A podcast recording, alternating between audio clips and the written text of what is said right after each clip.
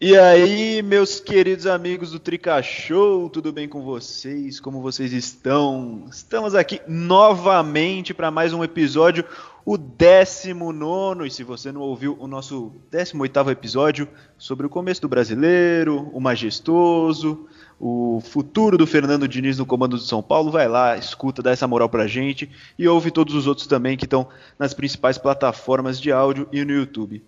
E segue a gente lá no Instagram, arroba Tricashow, pra gente ficar cada vez mais pertinho de vocês. Eu sou o Vitor Boni e tô aqui com Luca Chialini mais uma vez. E aí, Luca, tranquilaço? Salve, meu consagrado, salve galera do Trica Show. É, estou feliz por gravar com essa fera do rádio brasileiro. E hoje, por falta de um, nós temos dois grandes convidados. Então, vamos lá que o negócio vai ser muito louco. É isso. E completando a equipe Tricachou hoje, Guilherme Mirra e aí, G, tranquilaço? Fala, Verboni, fala, Luca, rapaziada. Como vocês estão? Sempre um prazer estar aqui. E fiquei muito surpreso, só para começar bem com aquela cutucadinha, de termos encontrado dois torcedores jovens da, do, do Santos para fazer esse episódio com a gente. É, eu não apresentei o tema ainda, mas vocês adiantaram esse... Dá pra ver pelo nome também, né? É, dá pra ver pelo nome, mas eu ia introduzir o tema, né? Sansão, vamos falar de clássico São Paulo e Santos, um clássico que tem seis Libertadores, né? É, 14 brasileiros, clássico campeoníssimo, o maior clássico em termos de títulos do Brasil. Tô nem aí pro resto. E vamos falar de Sansão porque já tem esse confronto no próximo sábado, às 7 horas da noite, lá na Vila. São Paulo e Santos vão se enfrentar pela décima rodada do Campeonato Brasileiro. Então a gente vai fazer um pré aqui, falar das nossas memórias sobre esse clássico, que nem a gente fez com o Choque Rei e fez com o Majestoso. E como o Luca adiantou, temos dois Santistas hoje. O primeiro deles, André Costa, Santista fanático, fanático, fanático, meu grande amigo. E aí, Deco, tranquilaço? E aí, pessoal, e aí, pessoal do Trica Show, todo mundo que está ouvindo a gente. Bora aí falar sobre esse Sansão, o maior clássico do Brasil, como o nosso amigo Veboni já falou, hein? É isso. E Renan Porto, jornalista do antagonista, ele é mais leigo nesse assunto, mas mas ele sabe também, pode falar. E aí, Renan? Fala, galera do Trica Show. Vocês bem sabem que eu sou um assíduo assistidor do podcast de vocês aqui, o privilégio de estar aqui e para falar do Seleção, como vocês muito bem pontuaram, o maior do Brasil aí. Vamos com tudo. Posso não estar tá tão por dentro de todos os acontecimentos recentes aí quanto vocês estão, mas vamos lá, eu lembro de muita coisa boa aí, dá para dá fazer um programa. Já tá se justificando para as merdas que vai falar, gostei. Ô Boni. Tá tirando dele da reta. Fala, Luca. E um assunto que a gente vai falar mais pra frente, a gente tá gravando na segunda, excepcionalmente. Ontem, no Sansão Feminino, o São Paulo foi assaltado na Arena Barueri. Só queria deixar minha revolta, que vocês sabem que eu fiquei bem puto ontem, mas segue o baile aí. É, a gente vai. E segue o líder também, né? líder do campeonato feminino, Santos. É, o Santos que já tem um grande time feminino, a gente já sabe faz um tempo. Mas a gente vai falar sobre isso depois com a nossa querida Bianca Góes, que ela vai trazer tudo sobre esse jogo. Vamos começar agora do jeito que a gente começa todos os nossos episódios sobre clássico. Memórias boas e memórias ruins de Sansão. Quero saber memórias boas, memórias ruins de vocês nesse clássico maravilhoso, Sansão, um clássico cheio de títulos, absurdo. Começa, Deco, fala aí suas memórias boas e ruins. Sempre nossos convidados começam porque a gente é muito educado. Felizmente eu tenho mais memórias boas do que memórias ruins no, no clássico. Algumas das memórias boas eu tenho com carinho um jogo que eu fui, que foi Santos versus a São Paulo em 2013, se eu não me engano. Foi o primeiro jogo que o Ganso voltou para a Vila Belmiro. Foi o, se eu não me engano, foi 3 a 1 o jogo. É, gol do Neymar e Miralles de São Paulo, acho que foi o gol do Jadson de falta. A atmosfera de ódio contra o Ganso estava tão, tão gostosa, aquele ambiente saudável do, de, das arquibancadas moeda voando na é, cabeça. Esse jogo foi o jogo que tacaram a moeda, né? Recepção calorosa, Sim. como sempre, da torcida do Santos. Diego sabe bem também, né?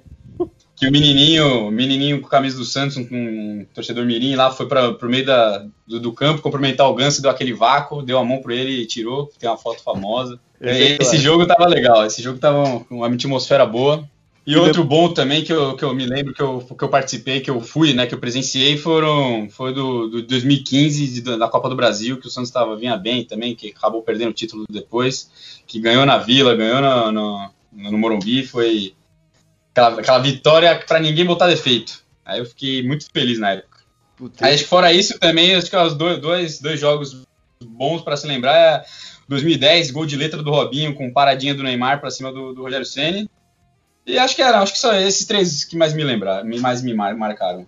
E ruim, e ruim. De ruim, eu tenho um que eu tenho um gostinho amargo, um gostinho amargo de um de um jogo que tiveram muitos gols, né, acho que na Vila Belmiro, que acabou dando São Paulo com o gol do Rogério Ceni. Ah, isso é clássico. E vamos, vamos passar para os lados São Paulino agora. Vai, Luca, começa você então, para defender a honra tricolor. Mano, eu não tenho a mínima ideia do porquê. Eu tava vendo jogos aqui, mas o jogo que mais me marcou é, nessa história de Santos São Paulo é um jogo do Paulista de 2017. 3 a 1 para o São Paulo lá na Vila, quebrou um jejum de 10, 11, 11 jogos, com dois gols do Luiz Araújo. O Cueva também jogou muito nesse jogo, e é um jogo que me marcou. Eu não tenho a mínima ideia do porquê, mas. O gol do é... Cueva foi o que deu treta depois, né? Que ele saiu fazendo aquela Sim, comemoração dele. Com... Foi? Isso, isso mesmo. Foi esse mesmo. E um outro que me marcou é aquele lá também, já que falaram dele, do, do Ganso, que teve gol do Ganso e do Pato, né? Que é aquele golaço do Ganso, que ele meteu a bola no ângulo depois de um lateral. Baita golaço e Puta, vitória esse São Paulo. Também, né? o, Car o Kardec desvia de cabeça, não é? Cobra lateral, o Kardec Sim, vem, vem a bola da lateral, ele vira, dá um arremate no ângulo. É, perfeito. E de ruim, mano, eu vou. eu, tem esse da, da Copa do Brasil, né? Que o São Paulo tem esse. Não sei nem definir a relação do São Paulo com a Copa do Brasil, mas eu vou deixar o G, acho que ele vai citar esse mais pra frente. Mas para mim é esse que a, a, gente perdeu de 3 a 2 e o Copete fez três gols. Não dá para tomar três gols do Copete em nenhum momento da sua vida. E num clássico ainda, então, lamentável. Mas o G vai falar mais porque o gol de São Paulo foi do querido dele, creio eu. Se ele não falar, eu volto com a palavra. não, então, então calma. Então eu vou passar pro Renan primeiro, para inverter. Vai, Renan, fala aí suas memórias boa. de sanção. Não, boa. É, não, as memórias de vocês me lembraram aí de várias coisas dessa época da Copa do Brasil aí, época do Dorival, o General chegou, essa época foi muito boa, mas eu queria falar de um período específico ali que acho que reúne esses dois aspectos do lado ruim e o lado bom, e foi ali o final dos anos 2000, é, em que o São Paulo estava destruindo, foi tri brasileiro, é, e eu lembro que eu tinha um medo absurdo do São Paulo. É, eu tipo, não tinha a expectativa de ganhar do São Paulo de maneira nenhuma. Eu lembro muito, por algum motivo, eu lembro muito desse jogo, acho que em 2007. É, eu lembro que o São Paulo tava, tinha sofrido pouquíssimos gols no campeonato, ia ter Santos e São Paulo. Eu meio que sabia que o Santos ia perder, e eu fiquei muito feliz porque o Santos fez um gol. O Santos perdeu de 2 a 1 um com o gol do Rodrigo Tabata, por algum motivo. e eu fiquei, eu fiquei claro, pelo, menos, pelo menos a gente fez um gol no São Paulo. Tipo, a defesa dos caras tipo, não era nem. Tinha sofrido, sei lá, 10 gols no campeonato inteiro. Eu, eu não sei exatamente, posso até ver depois, mas, mas foi alguma coisa assim. E eu acho que esse período, logo na sequência, com, a gente vê aí com 2010, aquele time do Santos que, na minha humilde opinião, é, era muito ruim, na verdade, os jogadores eram horríveis. É, o time de 2010, mas por algum motivo aquilo encaixou e deu muito certo. E eu acho que esse, esse time marca é uma mudança dramática no futebol brasileiro ali de um, de um, de um do, do, que ficou, do, que ficou, obsoleto, que foi o São Paulo, do Rogério Ceni, esses times dos caras com meio carecas, meio calvos ali, Rogério Ceni, Marcos, isso tudo foi ficando muito para trás e, e acendeu um futebol de uns moleques ali retardados mentais do. Então acho que esse, esse ponto ali, 2010, é, é um momento que marca muito essa transição de, de, uma mudança realmente no futebol brasileiro. E o São Paulo, eu acho que ficou é, nesses times mais velhos e o Santos veio com outra, outra pegada, outra proposta. E nesse contexto, eu acho que eu lembro muito do que foi mais simbólico, que foi o jogo é, do Robinho, da volta do Robinho, metendo gol de letra, que o, que o Deco aí lembrou. Ai, meu Deus do céu, gostei dessa divisão aí. Os carecas ficaram para trás é, e aí. Tem que colocar a calvície né? no título de algum jeito obsoletos não no futebol exatamente, mas assim, no que eles representavam. O futebol de Paulo Baier ali que ficou para trás, tá ligado? A partir daquele momento eu acho que não fez mais sentido. Você não vê mais esse tipo de cara no futebol brasileiro. É é virou um futebol de alguma forma até mais físico, né? Agora são os moleques retardados mentais. Boa, gostei. É, vai, Gemirra, fala suas memórias aí. Ah, depois de uma coisa dessa, eu não sei nem o que falar, viu? O turning point da, da década marcado pela calvície, entenda. É... eu vou começar falando, inclusive, o mesmo, o mesmo clássico que o Luca, é, de memória positiva, que foi o 3x1 no Campeonato Paulista de 2017, lá na Vila. 3x1 com os dois gols do Luiz Araújo. E eu lembro muito também de chegar na, na faculdade, inclusive, um começo de amizade entre eu, Luca e Veboni. É, e eu abrindo o Facebook de manhã com uma foto do que João momento. Schmidt. Uma foto do, do, João Schmidt comemorando o gol com, com, com o Luiz Araújo. E na legenda, escrito: Vai, toma. Achei muito poético, muito representativo da, desse jogo. Que inclusive foi contra o Santos, que na época era treinado pelo Dorival Júnior. E a minha memória negativa veio justamente um jogo antes de o Dorival assumir o São Paulo, no, em julho de 2017, uns meses depois, logo depois da demissão do Rogério Ceni, que, que foi a derrota por 3 a 2 que o Luca antecipou. É, lembro que o Pintado estava tava treinando o time naquele dia, levamos três gols do Copete, não sei como. E aí teve a estreia do Arboleda, chegou marcando também uma cabeçada muito boa. Lembro que eu já, já me identifiquei, gostei bastante dele naquele primeiro jogo, porque muito diferente dos zagueiros que a gente tinha, né? O Rodrigo Caio, ele, o Arboleda é um tipo um pouco diferente de zagueiro, um pouco mais, mais atlético, no caso, físico, assim. E chegou mostrando serviço, ficamos todos iludidos com ele, porque três anos depois ele tá vestindo camisa do Palmeiras, mas enfim. E o gol de, gol de honra do menino Shylon, tinha subido pro, pro profissional naquele ano fez o 3 a 2 ali para dar um pouquinho de esperança, mas no final acabou por aquilo lá mesmo. Ô Boni. Oi, fala. Não, antes de você seguir, só queria falar duas coisas. Depois, se você quisesse a primeira ser corta, que é uma memória bizarra, que eu lembro que, tipo, no dia seguinte desse jogo do Luiz Araújo, que ele fez três gols, eu lembro de ter almoçado com você no quilo do lado da nossa faculdade e ver o Globo Esporte. Tipo, é um negócio bizarro que tem na minha memória. E o outro é que vendo os lances dos gols, eu vi falha de Denis, Renan Ribeiro, só não vi do Sidney, mas deve ter. Então foi outra memória ruim que eu tive ao relembrar esses jogos. Ah, mas esses aí a gente acha falha em todos os jogos. Ó, oh, pra mim, para mim, memórias ruins. Pô, tem várias, mas eu vou começar de Copa do Brasil, né, 2015, principalmente porque foi o último jogo do Rogério, o jogo da se não me engano, o jogo da volta, né? O São Paulo perde os dois por 3 a 1 mas foi o jogo da volta que o Rogério machuca. E aí a gente não sabia que seria o último dele, mas ele não consegue mais voltar. Ficou machucado até o final da temporada. De bom, eu tenho é, aquele clássico do, justamente do, do, Luiz Araújo, né? Que já Rogério no comando de São Paulo e vira contra o Santos na Vila. Só uma observação antes, Boni. É, esse jogo, inclusive, Neilton estava no time titular do São Paulo na Vila craque, craque de bola, novo Neymar. E 2014, que acho que foi o Luca que citou, que o Ganso faz o gol, aí o Gabigol empata, manda a torcida calar a boca e o Pato faz no final, o São Paulo ganha o jogo. Essas são minhas memórias boas. E tenho memórias ruins também naquele período 2000, começo de, do, dos anos 2010, aí 2011, 2012, que o São Paulo só perdia para o Santos na semifinal do Paulista. Sempre pegava o Santos na, final, na semifinal e tomava taca. Foi um período bem difícil, mas foi bom pro Santos, né, Deco?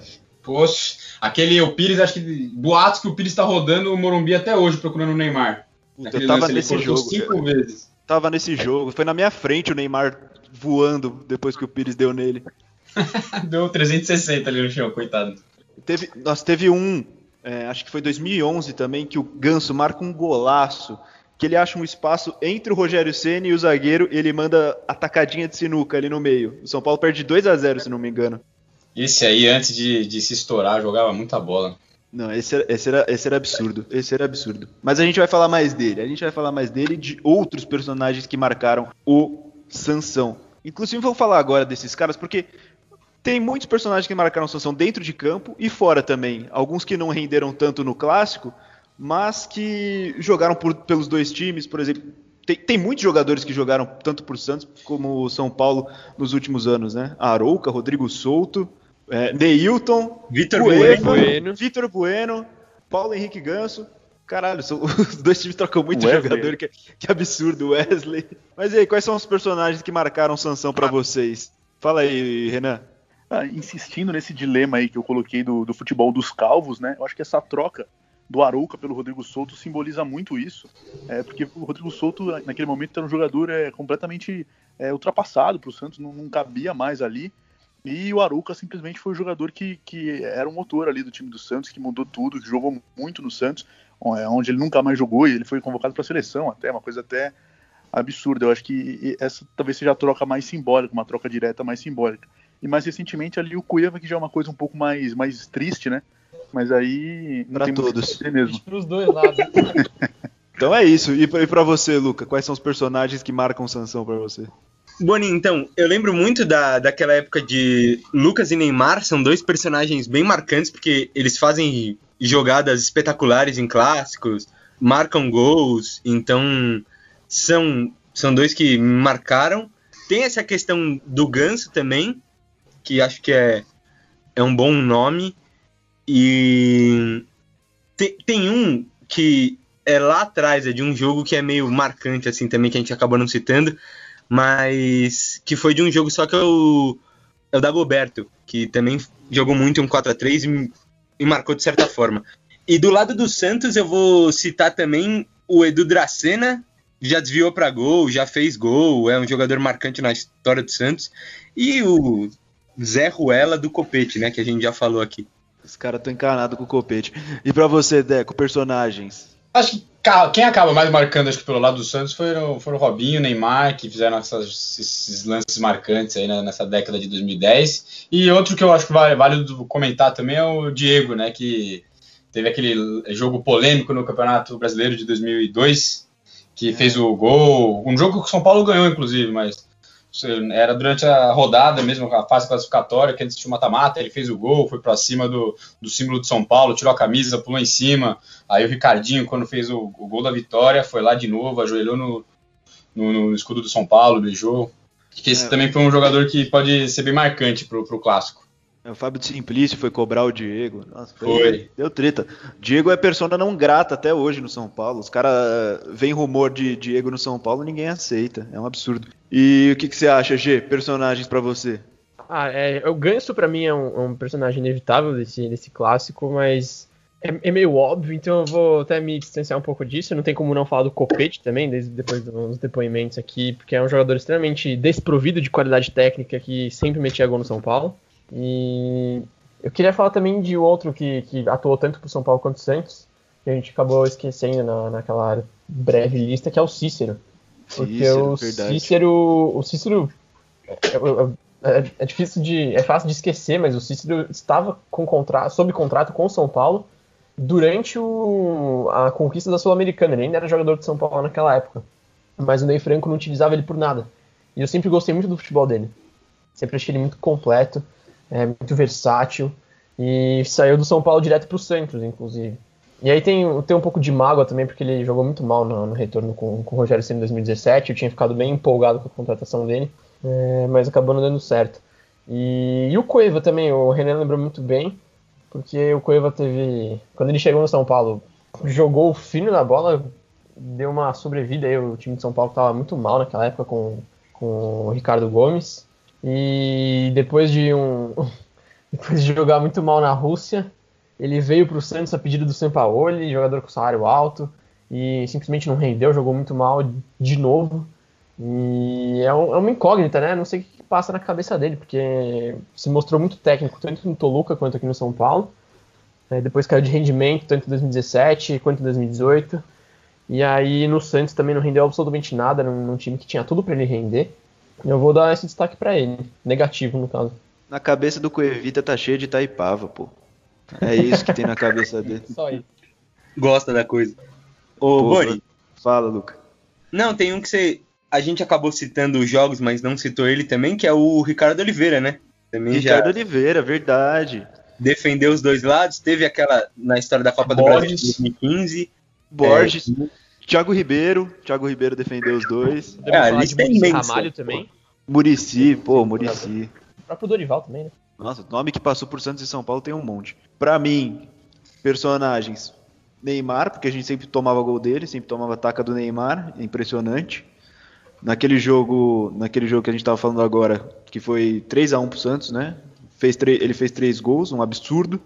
Com aquele uniforme, eu acho aquele uniforme do Santos azul lindo, maravilhoso, mas foi um dia triste. E para mim, o personagem máximo que representa esse clássico, pelo menos na história recente, é o Paulo Henrique Ganso. Nossa senhora, quando eu vi ele no, com a camisa do Santos, eu sonhava com ele no São Paulo, eu sonhava todos os dias da minha vida que um dia ele vestisse a 10 do São Paulo. Felizmente ele veio, não foi, não foi a mesma coisa, né? Mas teve os seus momentos bons. Foi, foi bom ter ele no São Paulo. Foi um cara que que ele tinha uns lampejos, uns momentos maravilhosos, dava uns passos absurdos. E outro, é, outro personagem que a gente citou aqui, Murici, é, um, é interessante também, porque conquistou tudo no São Paulo, menos a Libertadores que ele foi conquistar no Santos, né, Deco? Aquele campeonato ainda o Santos tinha começado mal com, com Adilson Batista e o Murici veio para salvar mesmo, dar aquela moral que faltava para o time. Tudo bem que na minha visão era mais um. Não, não teve muito dedo do treinador, era muito mais bola no Neymar e se vira aí. Mas o Muricy veio para dar aquela confiança, aquele, aquele lastro, né? Aquela, aquela experiência que ele tinha de tanto um técnico tão vitorioso quanto ele e trouxe a tão sonhada Libertadores pra gente. E ele merecia uma liberta. Fala aí, Renan, eu sei que você quer falar alguma coisa. Não, eu ia falar exatamente isso que o Deco colocou, de que ele realmente não, não coloca tanto nas costas dele esse título, né? Eu acho que realmente o time era o Neymar, basicamente, tanto que o time não tinha uma proposta tática inovadora, não era nada diferente, era simplesmente bola no Neymar e é isso. Mas eu acho que fez a diferença ali, a experiência dele, um puta treinador que, que com certeza fez a diferença no momento que precisou ali. E o que vocês santistas acharam da, da saída do Ganso para vir para São Paulo? Foi mais raiva, mais tristeza ou os dois equilibrados assim? Por minha parte foi mais raiva assim, foi que era um, tipo, ele tinha era as nossas crias, né? Se falava era Neymar e Ganso, aí você vê um, um jogador que você tinha tanta identificação assim, renegar o, próprio clube, querer fazer corpo mole para sair, sair do jeito que saiu, foi para nunca mais o torcedor do Santos pensar no Ganso assim. Não sei nem se os torcedores do Santos têm o Ganso como ídolo. E tinha tudo para ser. No começo era tinha quem era fã do Neymar, que fazia o Moicano, e tinha quem gostava de, do Ganso. Era dividido. Tinha gente que até dizia que o Ganso era melhor. Então, aqui em casa até eu tinha, eu tinha um bonequinho, eu comprei. Comprei o bonequinho do Neymar e do Ganso. Quando o Ganso saiu, fiz questão de, de pintar o bonequinho dele. Não, não, é mais, não quero mais na minha história, obrigado, mas. Apagaram ele do, da parede do CT, né, também. Exato, quando fizeram lá, foram várias vezes, picharam, picharam, só deixaram a imagem que ele tá abraçado com o Neymar, que aí não tem como fazer, que é a imagem de um gol. E para você, Renan? Não, exatamente. O, o, o Deco colocou muito bem, porque até hoje o, o Ganso é cogitado no Santos e, e, eu fico surpreso com pessoas que cogitam isso como uma ideia boa. Assim, não, é boa ideia, vamos trazer. Tipo, pelo tudo que ele fez, eu acho um absurdo até se pensar nisso. E realmente, como, como o Deco colocou, ele, para mim, por exemplo, antes dele se machucar na Copa do Brasil, 2010, ele era superior ao Neymar, possivelmente, assim, a gente não esperava que o Neymar ia se tornar isso que se tornou, era um cara muito mais moleque mesmo, né? E o Ganso mostrava uma responsabilidade muito maior de um jogador que tinha tudo para ser a nova cara do Santos e tal, e, e tu se tornou isso que ele se tornou. É lógico que as lesões atrapalharam muito, eu acho que isso mexe muito com a cabeça do jogador, ele entra ali numa crise de identidade de saber quem ele é, mas não se esperava que ele fizesse isso que fez e, e para mim, com certeza, o cara não é um ídolo, longe disso, ele se tornou um inimigo do Santos. Posso aproveitar o gancho das lesões e fazer uma nova pergunta para os Santistas, Boni? Pode, fica à vontade. Vou roubar seu posto aqui, mas é, só queria saber, porque o Ganso, ele, Deco e, e Renan, ele saiu do, do Santos embaixo, né? Não só com a torcida, por estar forçando uma saída para o São Paulo, uma transferência para o São Paulo, mas com o futebol embaixo.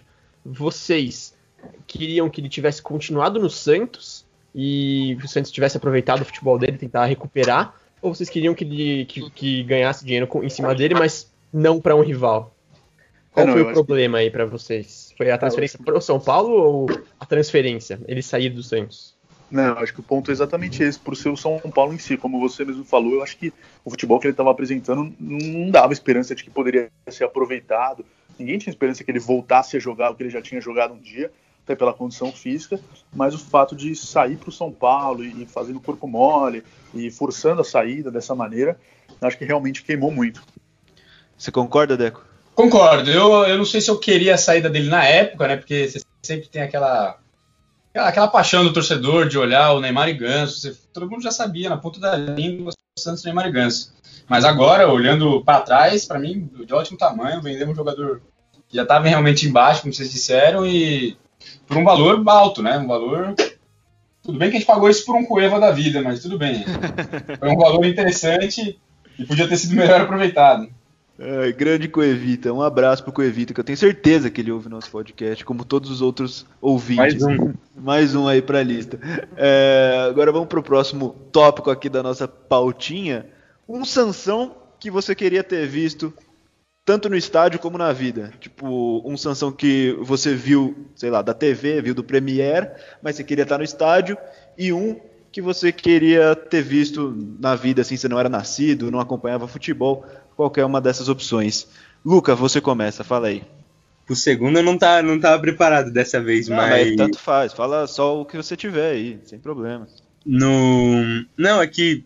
Mano, não, eu não tenho a mínima ideia porque esse jogo me marcou tanto, mas o que eu queria estar vendo no estádio era do, do 3x1, dois gols do Luiz Araújo.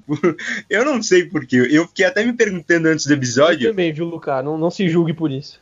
que a gente, a gente tem acesso à pauta que nosso queridíssimo e brilhante apresentador monta. É, eu fiquei me perguntando por que, que esse jogo me marcou tanto. Eu não tenho a mínima ideia. Mas era esse jogo que eu, que eu gostaria de, de ter visto no estádio. E já que eu não tenho a segunda resposta, eu vou colocar uma outra, que é o 4 a 3 que eu citei lá atrás, de 2010, que eu gostaria de também ter visto, com dois gols do Dagoberto, gol do Pará contra e tudo mais, que foi um baita jogo. Boa, boa, gostei. E você, Deco? É, o, o jogo que eu acho que eu assisti na TV, que eu gostaria de ter assistido, teria sido da paradinha do Neymar e o gol de letra do Robinho na estreia. Acho que teria sido bem legal, porque foi uma equipe que estava começando ali, se consagrou campeã no, naquele, naquela temporada. E um que eu acho que, que eu não acompanhava ainda, acho que seria a semifinal do Brasileiro de 2002, que seria uma, uma semifinal que o São Paulo era o líder do campeonato, né, classificou em primeiro, o Santos classificou em oitavo, com um patinho feio e ainda tinha aquela história do, do jogo do, do, do Diego, né? Então acho que o clima para esse jogo devia estar bem legal. Boa, é, esses jogos foram fodas. Gemirra, você? Joguinhos que você queria ter visto. No estádio vou pegar o do Luca também, o 3x1 do, do Luiz Araújo. E não sei, mas o Rogério teve um, começo um pouco turbulento ali. Um começo não. Que a, a passagem inteira dele, dele foi só um começo, né? Foi seis meses de, de trabalho, seis, sete meses. Mas foi muito bom ver ele ganhando um clássico, assim, fora de casa, na vila, especialmente um lugar muito difícil de jogar. E ter conseguido um resultado tão. que no final acabou sendo expressivo, né? Um 3x1 contra o Santos na vila, eu acho. Não, é pra qualquer um, né? Especialmente um time. Eu tô olhando aqui pra escalação agora, que é uma coisa lamentável. Sidão, Bufarini, Maicon, Rodrigo Caio, Júnior Tavares, Thiago Mendes, João Schmidt, Cister e Cueva, Neilton e Gilberto na frente. Consegui arrancar um 3x1 do, do Santos na Vila com esse time, achei muito legal. Especialmente com o Rogério de treinador.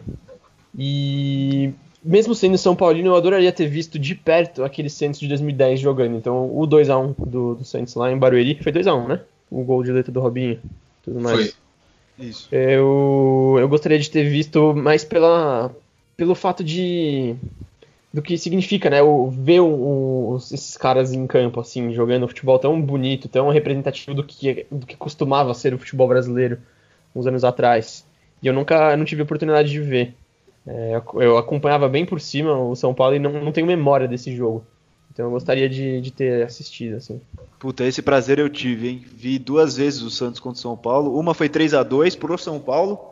Foi no mesmo Paulista que foi eliminado depois na, com os três gols do Neymar. E aí eu fui na semifinal também. Lucas, você queria falar alguma coisa aí? Que eu vi seu microfone aberto? Não, eu, que- eu queria falar, aproveitando que o Gemirra citou o Rogério, a gente não citou ele como personagem principal, citaram um gol dele aí e tal, mas ele é o cara que, em qualquer clássico, acho ele também um personagem por ser ele, né? Ele é o cara que mais disputou o jogo contra o Santos pela vestindo a camisa de São Paulo. Então, é, eu só queria, naquela questão de personagens, mesmo que ele não seja um dos principais, ele também entra aí no meio. Ah, Lógico, destaque pro Rogério Ceni nunca é demais, convenhamos. lógico, meteu o gol em final também. Fala aí, Renan. Eu gostaria de concordar com essa posição de que o Rogério Ceni é uma pessoa muito marcante no clássico Sansão, mas no sentido talvez negativo, positivo para mim, né? Porque pensando Babaca. nesse jogo especific- pensando nesse jogo especificamente do, do, gol de letra do Robinho, do 2 a 1 é, a paradinha, a questão. E o, Rogério se tornou muito esse símbolo para mim é, do, do, choro contra tipo, a, questão da paradinha. Né? O Rogério foi o cara que chorou muito é, em torno disso, que não, é, que não podia, que era proibido fazer isso. Então isso ficou muito na minha memória, do, do Rogério chorando é, por causa dessa questão da paradinha. Ele mesmo que fez a paradinha em outras situações, mas ele foi um dos caras que mais chiou por causa disso. Então isso ficou muito na minha memória. São Paulinos ouvintes do Trica Show. A, a sessão de comentários do post de anúncio desse episódio no Instagram está aberta para xingamentos direcionados Dest a Renan Porto. Vão lá e destilem ódio. É isso. Não, mas, é, mas realmente essa questão aí deu muita treta na, na época que eu lembro, que tinha toda uma questão de proibir a paradinha, o Rogério reclamou, o Neymar falou que não, não era bem assim, podia dar, foda-se, mas deu uma tretinha. Olha, jogos que eu queria ver, eu queria ter visto os dois 4 a 3 né? Que tiveram dois. O Luca falou de 2010, mas teve um em 2009 também, na Vila. Exato. Que, é, 4 a 3 que o Washington marcou gol, o Jorge Wagner. É, o Rogério de falta marcou gol e depois ele deu uma voadora no, no atacante do Santos e foi expulso fora da área, faltando, sei lá, 5 minutos para acabar o jogo. Meteu o pé no peito do maluco e foda-se. E esse era um jogo que eu queria ter visto. Os dois. Eu queria ter visto o 4 a 3 de 2010 também, que o Jean marca o gol aos 47. Acho que esse é o gol mais tardio do São Paulo no, num sanção. O Jean aos 47, que ele marca para fazer o 4 a 3 Queria ter visto a final de 2000, que o Rogério marca o gol na final. E eu separei aqui um especialzinho que eu queria ter visto, que eu não era vivo ainda, né? Obviamente, que é o clássico jogo dos 53 minutos. 15 de agosto de 1963. O São Paulo ganha de 4 a 1 do Santos, mas o jogo não durou 90 minutos, como diz o nome da partida, né? O Santos correu do São Paulo, teve dois jogadores expulsos no primeiro tempo, entre eles o, o Pelé, né? Aí volta do vestiário, os caras começam a fingir lesão, começa a cair, não tinha substituição na época. O Santos ficou com seis jogadores e correu do São Paulo. O jogo acabou aos 53 minutos. Santos de Pelé tremeu pro tricolor. Impressionante. Fala aí, Luca. Não, é que aproveitando essa sua ida lá atrás, para falar que eu não citei um jogo que eu gostaria de ter visto, mas totalmente pelo placar, porque eu não sei da história do jogo, foi um 9 a 1 do São Paulo em 18 de junho de 44. Fui lá no fundo do baú, mas que, pô, 9 a 1 deve ter sido um negócio da hora pra zoar os amiguinhos. Se tinha isso. Nessa época ainda não tinham inventado a questão do, do futebol, né, mano? Se você também for no Google e procurar a vitória goleada do Santos 8 a 2 deve ter algum jogo aí também, né? Então acho que isso é muito um pouco uma referência para nada, né? Tipo, na minha humilde opinião. Beleza. Vamos falar, vamos sair do passado agora e vir pro presente. Vai ter clássico no sábado. Nas outras vezes que a gente fez episódio sobre clássico, não tinha nenhum perto, mas agora a gente pode fazer sobre isso. Falar sobre o jogo desse sábado. A gente por aqui sabe os caminhos pelos quais o Santos pode ganhar o jogo. Mas e aí, Deco? Por onde o São Paulo pode ganhar o jogo? É, eu acho que o Santos pode, pode perder o jogo na bola aérea, porque assim, eu gosto dos dois zagueiros pelo chão, acho o Veríssimo muito rápido, o Não Pérez muito rápido. Ó, fica tranquilo que na bola aérea o São Paulo não vai ganhar nunca, viu? Então agora eu tô mais tranquilo, porque. e outro, outro ponto que é muito defeituoso do Santos é o meio de campo, né? O Santos não tem meio de campo. Ah, um dos então três ah, é, meio, meias. Então, estão jogando nem perto do que pode, assim, então Sanches muito aquém, Alisson muito desesperado, estabanado, Jobson com erros de passe importantíssimos, jogando de primeiro homem, e o Pituca também muito aquém do que, do que ele foi no passado. É por aí o caminho que o São Paulo pode ganhar do Santos, é dominando o meio de campo ou por uma bola aérea. Ah, vou até aproveitar o gancho que o, que o Deco deu falando do, do Alisson e do Jobson, porque o Jobson foi expulso contra o São Paulo no, no jogo do Paulistão, né? Aquele da virada com dois gols do Pablo, o último jogo antes da, da paralisação. E o Santos tem esse problema mesmo, né? Os primeiros volantes, os primeiros homens de meio de campo são todos muito muito instáveis, assim, chegam muito afobados, é, fazem faltas meio pesadas e acabam comprometendo o time. Então, já até para puxar pro lado do São Paulo, colocar um time um pouco mais leve em campo para tentar provocar isso, talvez seja uma boa uma boa estratégia. O que vocês acham? Ah, sim, sim, com certeza, concordo. E eu também ia falar, o Luca depois pode complementar isso, mas eu também ia falar daquele lado direito do Santos para cima do Reinaldo, se ele for titular, aí é aí é certeza de que o, aí é certeza que o Santos arruma alguma coisa. Fala aí, Luca. Não, eu, eu não vou com tanta essa certeza porque nós temos o craque, o monstro Léo Pelé na zaga pela esquerda, né? Então, tranquilo. Mas o Deco, o Deco tava falando do meio de campo, tudo mais, tal. Eu fiquei pensando, ele, a gente tem o Gabriel Sara craque no meio, então vai ser um duelo maravilhoso ali pelas metades do campo. E eu acho que vai ser um jogo complicado por ser na Vila, mas mesmo que sem torcida, eu acho que ainda pesa um pouco isso é, no clássico. Mas eu tô seguro de São Paulo, acho que a gente vai dar palpites e tudo mais. É, eu acho que eu confio, tô confiando no time. Iludido, né? Como sempre. Esse clássico vai ser. Os dois jogos vão ter sido sem torcida, né? Os dois jogos até agora no ano. Engraçado. É, mas e aí, você acha que o Marinho consegue arrebentar o Reinaldo, Deco? Olha, o Marinho vive uma, uma fase impressionante, assim. Eu diria que no mano a mano você pega com acho que qualquer um do Brasil. Se você coloca ali, não, hoje não tem alguém no nível dele, atacante pela beirada. O único que tinha era o Everton Cebolinha, Dudu, que saíram. E o Bruno Henrique, que acaba jogando mais pela esquerda e não vive um grande momento. Então acho que o Marinho ele é um, um jogador muito forte, chuta, a, ele a, prepara a jogada para ele mesmo bater. Então ele sofre faltas, é um jogador que vai infernizar a vida do Reinaldo, isso eu garanto. Pô, qualquer um. Aí qualquer um inferniza a vida do Reinaldo. Fala aí, Luca. A bola. que São Paulinos me perdoem, não vai estar na próxima, na próxima rodada, não, porque é contra o Bragantino, mas no fim de semana. Mas o Marinho é um que semana sim, semana também está no meu cartola. Então é, é preocupante, no mínimo, mas eu confio no Léo, como eu falei. O Naldo não dá para ser titular de nenhum time do Brasil.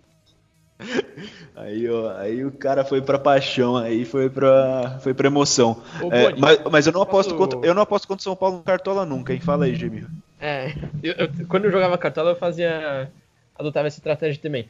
Vocês têm batido bastante na tecla do Marinho contra o Reinaldo, esse duelo individual, que com certeza vai ser muito importante pra partida. Mas independente de quem for jogar na lateral direita do São Paulo, seja Igor Vinícius, que é, que é afobado também, e é um lateral mais ofensivo por natureza. E o Juan Frank é um pouco mais lento, apesar de ser um bom marcador. É um cara mais, um pouco mais pesado. O Soteldo ali para jogar nas costas de quem for atuar na lateral direita pode ser uma ótima válvula de escape também. Então o Santos, imagino que o Santos possa jogar, ganhar não só no lado direito, mas na esquerda também, nas duas laterais. É o, é o caminho aí para machucar o São Paulo. Soteldinho é bom. Fala aí, Renan. Que que é, você abriu não, o microfone. Eu queria bater só nessa, nessas duas teclas aí que vocês estavam comentando. Acho que o meio do campo do Santos realmente não é mais o mesmo de Santos e Soteldo, aquela coisa do ano passado, não é definitivamente mais o mesmo. E realmente a aposta aí tem que ser o Marinho, a única alternativa. Mas eu queria só relembrar aqui, eu não sei exatamente é, que jogadores estão suspensos, mas no último jogo, mais uma vez, o Santos foi ali é, assaltado, ali um, um latrocínio triplamente qualificado tentaram mais uma vez, né? o Santos conseguiu sair com a vitória, mas dois jogadores expulsos ali. É, acho que foi o Alisson, né? Aquele, naquele lance que não tinha nada a ver, o juiz estava na frente. E para variar. tinha dado uma cotovelada absurda, né, que não aconteceu. Então aí o Santos vem nessa sequência tenebrosa de, do VAR é, intervindo aí é, negativamente nos jogos. Oh, não vou vitimizar o São Paulo, mas o São Paulo tá numa uma sequência meio parecida, né? Então, se dependesse do VAR, esse jogo acabar, acabaria menos 2 a menos 2. É, eu ia falar exatamente isso, né? Teve até meme que saiu aí que vai ser menos 50, porque é, a gente vai ser adversário, mas acho que o tema que com certeza no, nos une, além desse podcast no Brasileirão, é o VAR, porque estão a fim de prejudicar os dois e favorecer aquele timezinho lá de Itaquera, né? Ô, oh, cara, aí você já tá já não, aí eu já não falei isso, já não falo isso. Não, é, eu, mas... falo, eu falo isso, é. porque o cara que ali assume total responsabilidade por essa fala, hein? Eu assumo total responsabilidade. O cara que é, tava no VAR no jogo contra o Atlético Mineiro, se eu não me engano, é o mesmo que marcou o pênalti pro Corinthians contra o Botafogo. Sim, o Rafael Trace. É um pilantra. É, vamos ver no que vai dar esse jogo aí, porque os dois times estão reclamando muito do VAR nos últimos jogos. Espero que os lances de gol assim sejam bem claros e ninguém saia triste por isso, mas sim pelo resultado apenas. Vamos para os palpites então que a gente geralmente solta no nosso Instagram, mas a gente pode fazer um aqui agora. Palpites para o jogo São Paulo e Santos no sábado, 19 horas na Vila Belmiro pela décima rodada do Campeonato Brasileiro. Luca, vai. Antes de eu começar, eu queria falar que não devia ter VAR nesse jogo pelo bem do futebol. Mas meu meu palpite é 3 a 1 pro São Paulo. 3x1 pro São Paulo, boa. Gemirra, seu palpite. 1x1. Deco. Vamos de 1x1 também. 1x1, um clássico. Renan. Vou no, no 2x1 aqui. Esse vai ser o jogo do Pintou campeão, né? 2x1 pro Santos. E é o jogo do Pintou campeão. a reação do Santos, a retomada. Exatamente. Gostei. Eu vou de. Ó, difícil. Vou de 2x1 São Paulo. Manter a boa sequência. Vou me manter positivo aqui. São Paulo vai engatar uma boa sequência e vai pegar a liderança na, na, nessa rodada, inclusive, na décima. Na nona, o Inter ainda vai ganhar do Ceará, e, mas o São Paulo vai pegar na décima. Vou botar fé. Então vamos seguir aqui com a nossa pauta. E essa pergunta é especialmente para os Santistas, que a gente fez pro Celso quando ele veio falar do Choque Rei, a gente fez pro Teus quando ele veio falar do Majestoso, e a gente faz agora para os nossos dois Santistas que estão aqui com a gente. Qual clássico é maior para o Santos? Santos e São Paulo, Sansão, clássico com Corinthians, um clássico alvinegro, ou o jogo contra o Palmeiras, que teve muita história recente também, Copa do Brasil, Campeonato Brasileiro. Qual clássico é maior para o Santos? Começa aí, Deco. Ultimamente, acho que já vem diminuindo, mas ultimamente é o do Palmeiras, porque a gente teve aquelas diversas mata-matas finais que a gente se enfrentaram com jogos sempre muito quentes, sempre alternando quem ganhava e jogadores que, que apimentavam, né? O Ricardo Oliveira com o Fernando Praz, aí com o Dudu também sempre gostava de falar algumas coisas. Mas ainda acho que hoje em dia eu falaria o Palmeiras, porque o Felipe Melo tá, tá do outro lado, então sempre que tem esse, esse cara tá em campo, o ódio do torcedor rival aumenta. Então, mas historicamente eu vou dizer que Corinthians, sim, porque para o Santos é muito marcante os tabus que a gente conseguiu marcar, ou a, quando a gente saiu da fila foi contra o Corinthians.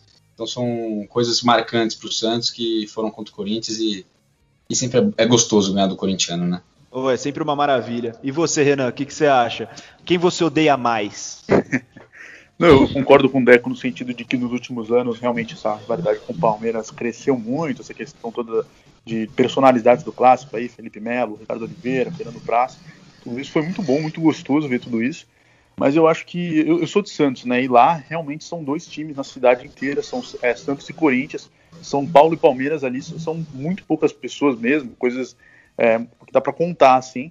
Então acho que realmente não tem como falar que não é o Corinthians, pelo menos para mim, morando em Santos, além de, da, da rivalidade histórica que, que, realmente é inegável. Foda, ninguém acha que o clássico contra São Paulo é maior. Ô Boni. Fala aí, Luca. Não, eu quero acrescentar só um negócio, a gente vai falar ainda do, disso que você falou, mas é, eu não sei porquê também, mas é um sentimento, o jogo contra o Santos eu acho muito da hora, assim, sabe? É, sempre me parece que vai ser um jogo aberto, que qualquer um pode sair com a vitória. Esse é meio sentimento de clássico, mas é, eu tenho um sentimento no, na rivalidade com o Santos que é um negócio mais saudável e da hora. E também não sei porquê, mas eu vejo os clássicos sempre com bons olhos quando vai ter São Paulo e Santos. Ah, mas eu tenho, eu tenho isso também. Eu tenho essa relação mais tranquila com o Santos. Não só com é... o Santos, mas com os Santistas também. Não sei se vocês são assim. Ah, não, torcedores Santistas. Odeio Santista. Mentira. Não, a gente, a gente só odeia corintiano aqui nesse podcast, eu acho. Não, mas é. eu sempre tive uma relação mais tranquila com meus amigos Santistas. Eu sempre tive essa noção de que Santistas são os menos chatos do futebol paulista. É, inclusive, é, mas... eu, tenho, eu tenho essa rivalidade mais próxima, inclusive só com o Santista. Porque aqui em casa minha mãe é São Paulina também e meu padrasto é Santista. Então tem essa rivalidade mais próxima é com o Santos também, mas é sempre muito bacana. É, para mim é mais amistoso também mesmo. Então, ó, pra gente fechar esse assunto e antes de ir pro futebol feminino, que teve jogo também nesse fim de semana, como o Luca falou lá no começo, a gente também sempre faz essa pergunta nos episódios sobre clássico e a gente quer saber a opinião de vocês dois, Deco e Renan, sobre a questão dos clássicos serem sem torcida visitante, né? Agora tá sem torcida nenhuma por causa da pandemia, a gente sabe, mas Antes disso, estava sendo só com torcida mandante. E eu quero saber o que, que, vocês acham disso. Começa aí, Renan, que eu vi que você já abriu o microfone e já está pronto para falar.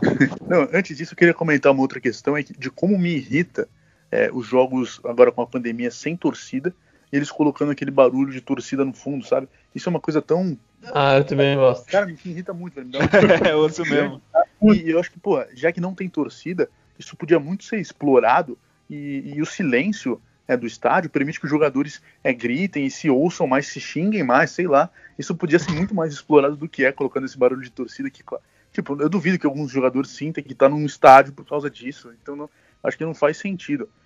É, sobre a questão da, das torcidas, é, torcida única no geral, é, eu, eu, realmente acho muito triste que seja assim, mas sendo muito sincero, eu não vejo muita, muita viabilidade no momento. Eu acho que sempre isso dá, dá margem para acontecer algum problema e, e, talvez realmente seja a, a, solução mais sensata no momento, não sei. É, e aí, o que, que, você acha, Deco? É, eu não, eu, eu concordo, eu concordo com ele sim, porque para mim o ideal seria sim ter torcida visitante. Eu acho incrível quando meu padrasto assim me conta do, dos, dos jogos de antigamente, que era competição para ver quem levava mais pessoas e onde ia o cordão do Morumbi, quem levava mais pessoas, porque ficava meio a meio, quem cantava mais alto. Acho que isso ia ser demais, né, nos nossos tempos, mas é totalmente inviável. Não sei se assim é o, vocês ficaram sabendo, mas o seu clássico que esteve agora Santos e Palmeiras, mesmo sem torcida no estádio, dois torcedores do Santos foram assassinados pelo, pela torcida organizada do Palmeiras, numa confusão que teve. E acho que isso é mais do que prova, né? Que mostra que essas pessoas não podem estar no mesmo lugar, no mesmo dia, na mesma hora.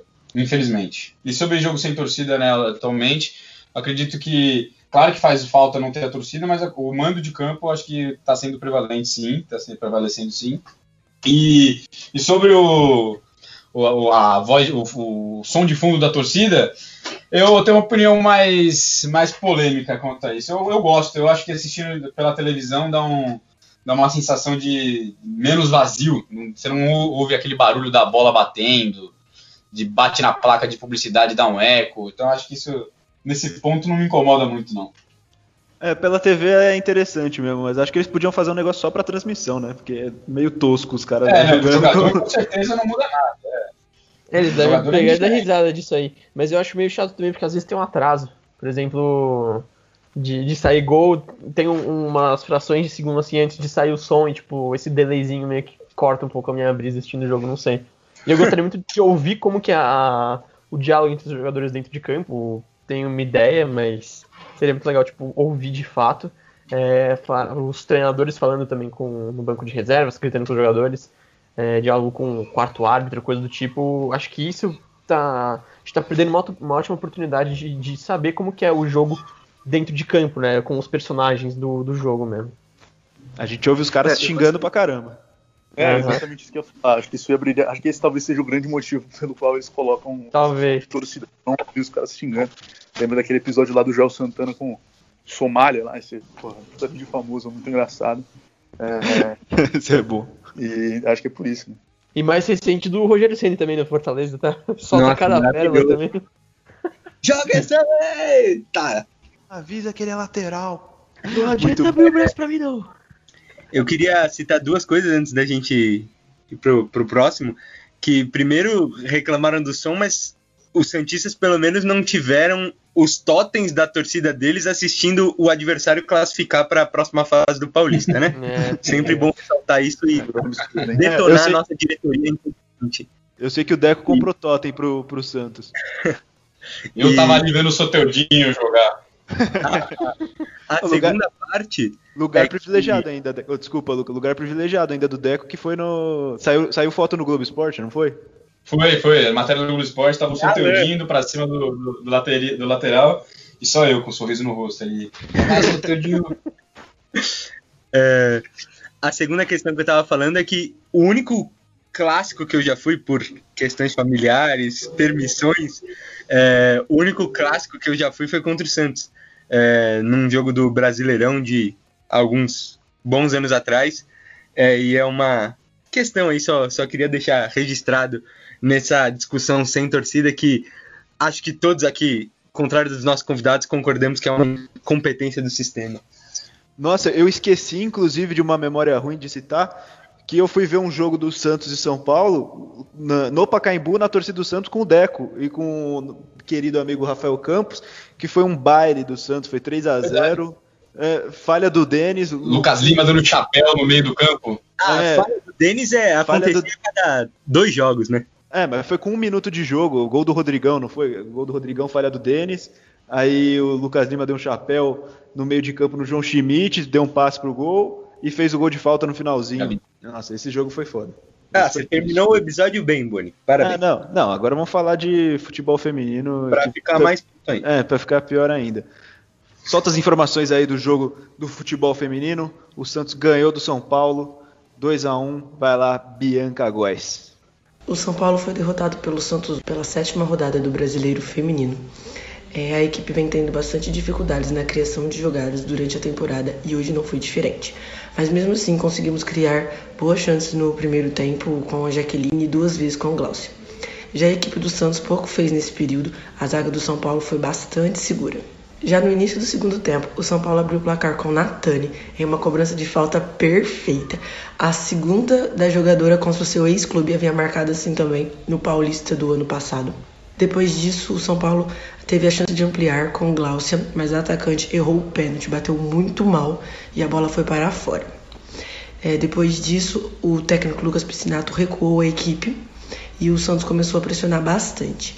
Aos 36 minutos, numa falha da zaga, é, a, deixou o atacante Santista livre para cabecear e empatar a partida.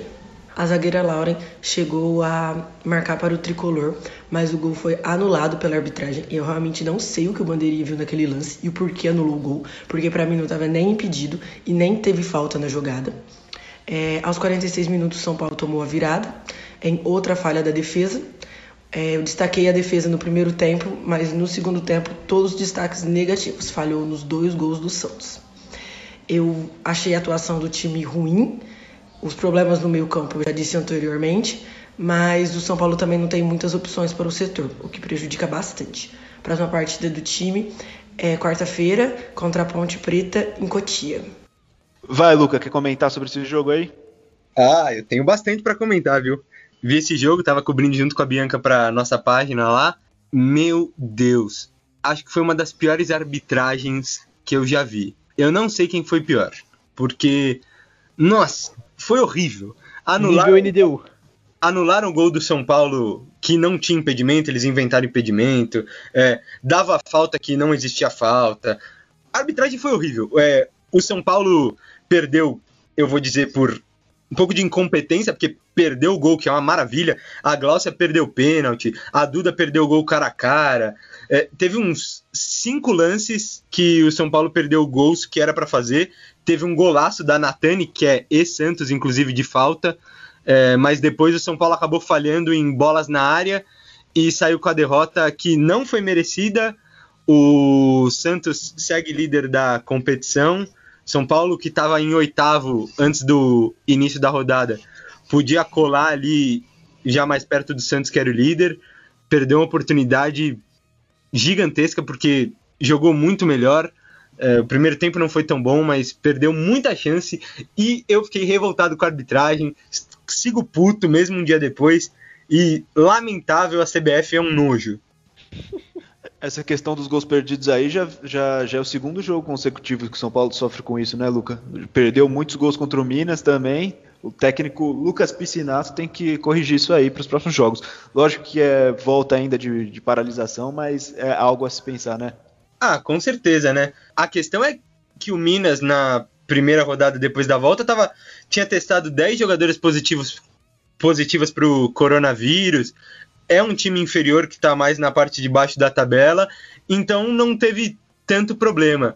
Mas contra o Santos, que é adversário importante, é clássico, não pode perder tanto gol. Não, teve, não tinha muita criação, tanto que a Gláucia é, vinha buscar a bola, a Duda também, mas também tenho que ressaltar a goleira do Santos, que ela fez uma defesa de mão trocada da Gláucia no ângulo maravilhosa, fez umas defesas boas é, do outro lado, mas o Piscinato tem que com certeza corrigir isso, porque não dá para perder tanto gol, não. Serve pro Diniz no time masculino também, viu? Só reforçando, São Paulo volta a campo pelo Brasileiro Feminino na quarta-feira, dia 9, às 5 horas da tarde, em Cotia, quando recebe a Ponte Preta. E fechamos esse episódio por aqui. Mais um grande episódio sobre clássico, muito legal. E valeu, Luca, por mais uma presença, mais uma vez presente aqui com a gente. Valeu, Beboni. Valeu, galera do Trica Show. Valeu, Renan, um monstro sagrado, parceiraço demais. Valeu, Deco. E eu queria mandar uns abraços especiais para os Santistas, né? Porque a gente sempre tem a possibilidade de mandar para os São Paulinos, mas mandar para os Santistas, que é meu padrasto, o Beto, famoso. E também queria mandar um salve para a galera do Rende, porque no meu time de Rende da Facu tem três caras que torcem por Santos, por incrível que pareça. é isso. E valeu, Gemirra, mais uma vez. Valeu, rapaziada, pelo papo. Obrigado, Renan e Deco, por participarem. Essa conversa é muito agradável com vocês. Como eu falei, eu gosto de torcedores santistas, são os, os mais tranquilos. E espero pelo jogo agora. É isso. Valeu, Decão, pela presença. Muito bom ter você aqui para falar sobre esse clássico maravilhoso.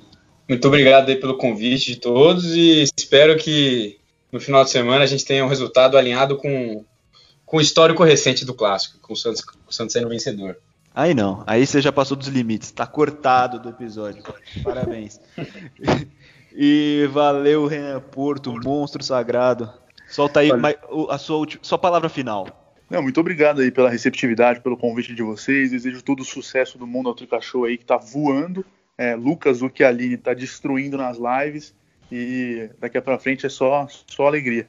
Gostei. Espero um, um vídeo seu sobre essa teoria do, da divisão do futebol entre calvos e moleques retardados mentais. É, que mudou o patamar tenho, do futebol eu tenho no, no, nas palavras, mas a ideia é fidedigna e é essa mesmo. Renan, você está contratado para equipe. Ai, ai. Já que o Luca mandou uns abraços aí, vou mandar uns também para todos os amigos aí em comum, meus e Deco, pro Léo, pro, pro Malta, pro Paiva, pro KP, tá sempre aí acompanhando a gente, pro João, pro Pedan, quem mais que eu tô esquecendo aqui? Pro Ti, oh, pro Si, pro Fur, é, lá, pro Lali, pra isso, foi todo mundo. E pro pessoal também, o Feitosa, Fuc, Campos, é, pra TM, pra Natália, pro Talbis, pra todo mundo aí que tá junto com a gente. E agradeço a vocês que acompanharam a gente até aqui. Sigam a gente lá no Tricashow, arroba Tricashow lá no Instagram que a gente faz as nossas enquetes, faz as nossas interações, a gente fica pertinho de vocês, que a gente gosta bastante. Ouçam outros episódios nas plataformas de áudio e no YouTube, onde também tem os vídeos do Tricataca com o Gemirra, querido Gemirra, faz as famosa análises. Pranchetinha. É, a famosa Isso pranchetinha é. do João Santana. Tem os vídeos de pós-jogo, as coberturas dos jogos estão todos no YouTube, estão no Instagram, então fiquem ligados. E agradeço mais uma vez Tamo junto, até semana que vem e tchau!